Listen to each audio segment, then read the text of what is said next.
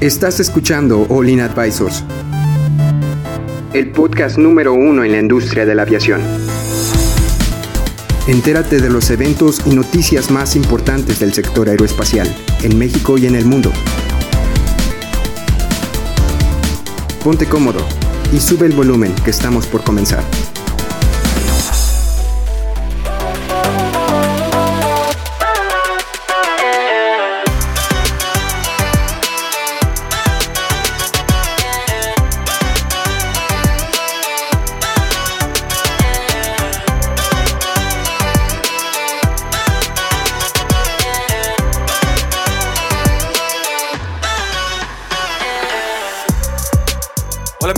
Bienvenidos a otro podcast de aviación, Olin Aviation Advisors. El día de hoy vamos a hablar sobre cómo 30 aerolíneas se comprometen a tener más mujeres, mujeres líderes para el 2025.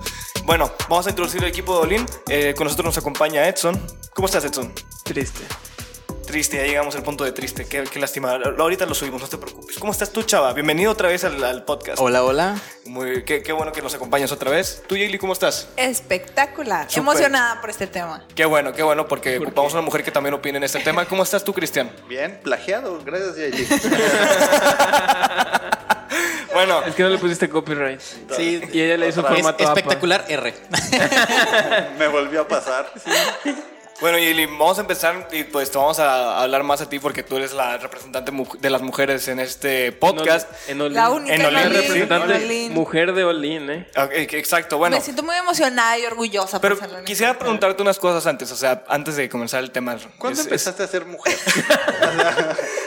¿Re- ¿Realmente es necesario, o sea, tener a una mujer líder o este realmente es, es, Ah, es este, no, o sea, lo digo como preguntas bien, este, ¿cuál sería la, la motivación de tener que ah, por- no, no quiero decir a fuerzas, pero, o sea, de manera forzosa. O sea, a ver, si es a fuerzas o no es a Déjame fuerzas. explicarlo yo. Déjame explicarlo. ver, Sí, al parecer tú no tienes mucho tacto No, para hablar. sí, ¿eh? es que no, es no que- La tienes. verdad es que Adrián pensamos... no tiene novia, ¿ok? Adrián, La verdad- ¿Eso vete tiene que ver? Eso no tiene, eso no Ya tiene me nada que ver. Pero Bueno, márquenme. Lo, lo que pensamos, lo que, A ver, lo que pensamos es que está muy bien que haya muchas mujeres líderes, hay muchas mujeres líderes que se merecieran ese puesto, pero aquí la Yata parece que quiere forzar que las mujeres sean líderes. ¿Qué tal si ya tenemos un hombre de que tenga cualquier preferencia sexual y él tenga mejores aptitudes que la mujer? ¿Qué tiene que ver la preferencia líder? sexual ahorita? No, es, es un ejemplo. Ok. Entonces- Edson machista, por favor, déjame continuar. ¿Por qué? No, Ok, espérame. En es- la reciente cumbre mundial del transporte aéreo de la IATA, el CEO de Air New Zealand eh, mostró que para el 2025 tienen como objetivo estimular el aumento en la diversidad de género, ¿ok? Estamos hablando de una igualdad de género. No forzará, No. estamos estimulando. Ahora, eh, dentro de la industria de la aviación eh, se espera este aumento eh, en puestos claves. Más que nada buscando un- pues una equidad de género. Yo no veo completa, eh, yo no veo ahí donde estén forzando a, a- a poner mujeres en puesto clave, sino están haciendo pronósticos con cómo las mujeres de hoy en día se han estado preparando y cómo se ve en un futuro. Yo lo veo de esta manera. Está muy bien. Y yo, o sea, si tiene los méritos para estar en ese puesto, súper bien. Y obviamente que va a haber mujeres que van a tener los méritos. Pero en un punto, ¿qué tal si la gente empieza a forzar a poner mujeres? Porque ya se lo está estableciendo la yata o por tener una diversidad de género, cuando a lo mejor hay otras personas que también tienen las aptitudes para ser el líder. A ver, yo tengo una pregunta. ¿Realmente, eh, qué opinan ustedes? ¿El género realmente hace el puesto? A veces El sí. género no hace el Mm, puesto, no. pero lamentablemente en la industria sí está muy marcada. Hem- hemos llegado, eh, me ha tocado llegar a ver donde dicen para este puesto necesito un hombre. Ok, ¿y por qué? O sea, ¿cuál, cuál podría, a ver, digamos, eh, digamos que aquí habemos cuatro hombres, ¿cuál podría ser los drivers para decir, en este puesto necesito un hombre? Por ejemplo, un puesto que digas es de hombre. Ah, Es que no puedes hacer esa definición. No hay un puesto que sea de hombre y un puesto de Exacto, mujer. ese- y, ese- y para, allá, para allá quiero enfocar la pregunta. No hay un puesto de hombre, no hay un puesto de mujer, pero realmente la industria de la aviación, ¿cuál es el miedo que tiene de que tengamos una directora de, no sé, una direct, no, no una directora comercial, porque directores comerciales mujeres hay un Sí. chorro, pero por ejemplo, que tengamos un una directora general de una aerolínea regional. No sé, vamos a pensar, Jaylee Cano, directora regional de TAR Aerolíneas. ¿Por qué no? No hay un No, pues no habría un no. Mira, eso No, mira, yo tendría. Ah, porque yo no se tendría. graduó yo- no, yo no tendría. O sea, si me dijeras, o sea, se puso ahí porque tenía que haber una directora así, mujer, o sea, te- tenía que ser a fuerzas, yo diría, oye, pues os- no se lo ganó. No es como que tuvo una competencia justa para saber quién debería estar ahí. Eso es lo que quiero yo debatir un Pero poco. ¿Qué- estamos hablando que esta nota habla de estimular el crecimiento, Sí, no de forzar a que se dé. Ahora, ahora, ¿qué probabilidad hay? Vamos a pensar, objetivamente hablando, y lo sabemos, en una escuela de ingeniería aeronáutica, de 100 hombres, hay de, de- de 100 personas, Hay 20, 20 20, son mujeres. Entonces estamos en un 80-20. Sí. ¿ok? Entonces, ¿qué posibilidad tiene una mujer dentro de la industria, siendo una minoría, lograr escalar en el monstruo? Pensando que todas las empresas están a una tasa de 80-20 en términos de, de De puestos industria. directivos, en puestos de industria 80-20 en la misma tasa, ¿qué posibilidad existe de que una mujer de ese 20 logre superar a ese, a ese universo gigantesco de 80? Es, creo, es muy difícil, creo que es Pero difícil. es una probabilidad en base a conocimiento, experiencia, preparación. Pero Lo que que me llama, incluso- mira, Miren. algo que me llama la atención es que muestran unos gráficos y muestran cómo en el 2017 eh, vienen pues to- eh, diversos eh, continentes en la aviación, pero como en, en Sudamérica, podríamos decir que eh, nosotros, no- México, nos encontramos ahí, el 92% de los ejecutivos en la aviación está pues de puros hombres y, solamente el 8%. O sea, ya en el 2017 no es un 80-20. Vemos menos de un 8%. En Norteamérica sí, en Norteamérica, sí son alcanzamos a ver 16. un 80-20 Ajá, más o aproximadamente. menos. Pero, les voy a dar datos de la, del Instituto Mexicano de la Competitividad. Son datos del 2018. Dice que el 93%, el 93% del, digamos, del 100% de ingenieros en aeronáutica son hombres, mientras que el 7% son solamente Se parece mujeres. Son Se mujeres, pero, pero entonces eso pone un poco más complicado que una mujer puede llegar a un puesto directivo y no solamente, no, no, no por un tema de competencia, sino porque puede- puedes tener una mujer muy competente en ese grupo de 20 mujeres y es súper competente, pero tiene que competir, pensemos en la misma proporción. Si, si una mujer de ese 20%, haciendo números gruesos, de ese 20%, dos mujeres son súper competentes, esas dos mujeres representan el 10% de su población, ¿va? En el 80%, para representar un 10%, necesitas tener 8 hombres, perdón. Estábamos hablando que acá nada más había cuántas mujeres? 20, 20. mujeres. O sea, y tienes eran- dos. Y en, y en el otro 80, el el 20% ¿cuánto sería? Serían alrededor de 16. 16. Entonces esas dos mujeres tienen que competir con 16 hombres. La probabilidad de que esos 16 hombres queden en una posición de toma de decisiones directivas o lo demás es mucho más alta, creo nada más cuatro, por volumen. cuatro contra 16.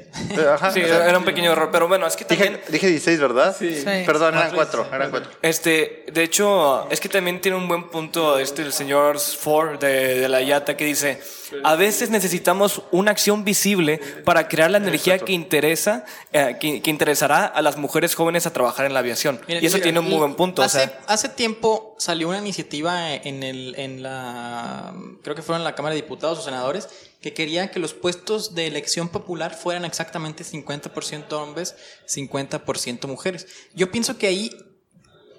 Pues es- es- está debatible, pero a final de cuentas, si vemos cuál es la población de cualquier país, está 51-49.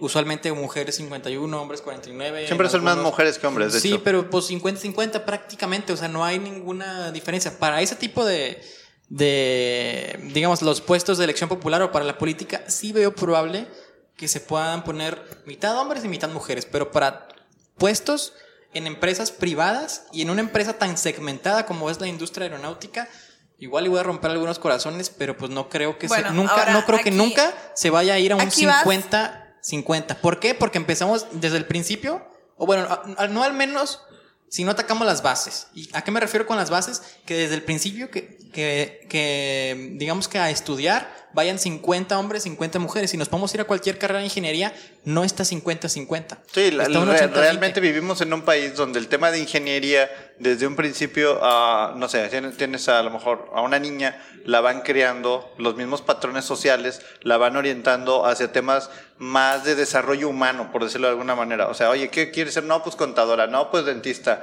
no, pues, ah, no sé, administradora. Pero las carreras de ingeniería sí padecen mucho del tema de las mujeres. O sea, no, no, tú no te encuentras en una carrera de ingeniería a 20 mujeres en un salón, es súper complicado. Bueno, eh, ¿cuál era el punto que les quería debatir? Bueno, creo que se están acotando. Para ese tipo de puestos no solamente son ingenieros en aeronáutica. Yo creo que hay que abrir un poquito más el panorama. Va. Economistas, empresarias en finanzas, o sea, no solamente te acotes en ese tipo de carreras. Eh, obviamente sería lo ideal, pero muchas otras carreras podrían cubrir con las necesidades de dichos puestos. Ahora, yo quiero hacer una pregunta, un concern que he escuchado bastante fuera de aquí.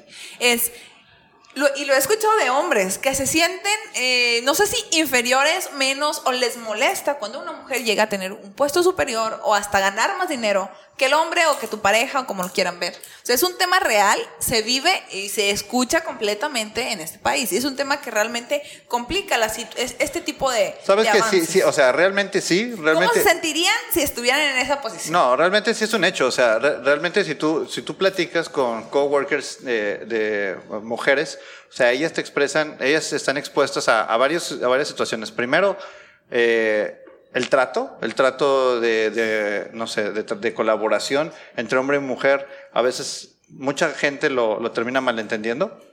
Segundo, el, la, la posibilidad de ganar más. No, no entiendo yo muy bien los drivers, pero sí hay, sí hay un favoritismo para que los hombres eh, ganen, ganen diferente que, que una mujer.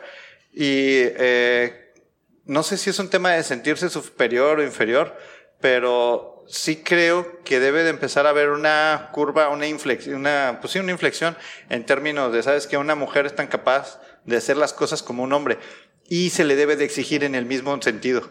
O sea, creo que ahí en ese sentido, o sea, se le debe exigir a una mujer exactamente como se le exige a un hombre. Y a veces en este país tenemos mucho ese nivel paternalista donde nosotros decimos, ah, es que es niña, a lo mejor no puede, y lo asumimos. Entonces, creo que en ese sentido es, ¿sabes qué? No eres niña, eres, eres otro colaborador y tienes que sacar el resultado mm, igual o mejor de lo que lo sacaría cualquier persona. O sea, Pero y bueno, en ese ese- nivel de ese- exigencia debería de existir. Sí, estoy de acuerdo que debería de estar a la par de una, una paga mejor remunerada y todo lo demás, o sea, sí. Pero hoy por hoy, se, eh, las empresas, mucha gente que trabaja con mujeres tampoco hace ese, ese challenge mental de decirle, vamos a exigir a esta niña no matter what. O sea, le vamos a exigir como se le debe de exigir. No de decir, ah, es que es la niña del grupo, porque muchas de las veces toman las, las empresas, no sé, grupos de trabajo y dicen, ah, es que ella es nuestra niña y ahí hay que cuidarla porque es la única niña del grupo. Así Estoy de- en desacuerdo. Eh, ¿Por- por por qué? las experiencias que yo he vivido, eh, yo como mujer nunca me han exigido menos de lo que exigirían un hombre. Ese mindset sí ha cambiado. ¿En qué cuestiones a lo mejor sí varía un poquito eso? Es en cuestiones físicas, no sé, cargar algo, mover algo, lo que tú quieras. Cuestiones físicas sí te lo creo que hay una diferencia.